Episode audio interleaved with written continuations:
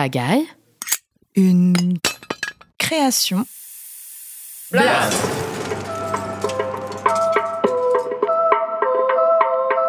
Il se passe quoi?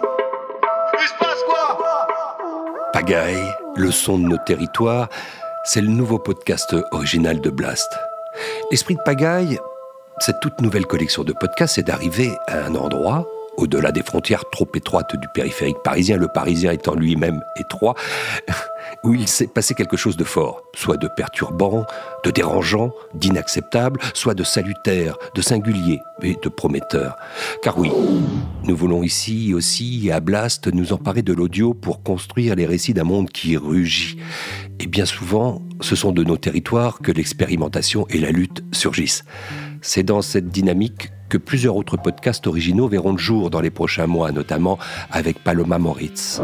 Avec Pagaille, nous irons sonder tous les événements locaux dignes d'être racontés, dénoncés, exposés ou érigés en exemple, et in fine, nous tremperons notre micro avec comme intention peut-être de ne jamais la mettre, la pagaille.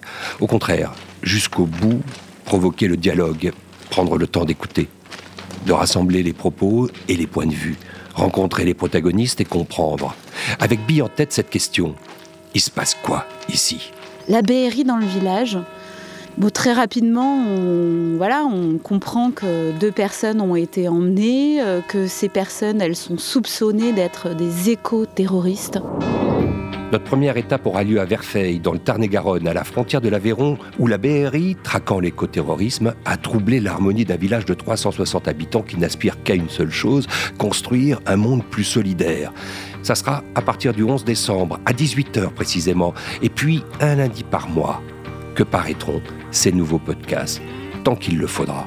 On criminalise ceux qui crient au feu, quoi, parce que euh, bah, c'est plus simple en fait de résoudre le problème. Étouffer les voix, faire peur aux gens euh, pour qu'ils se taisent.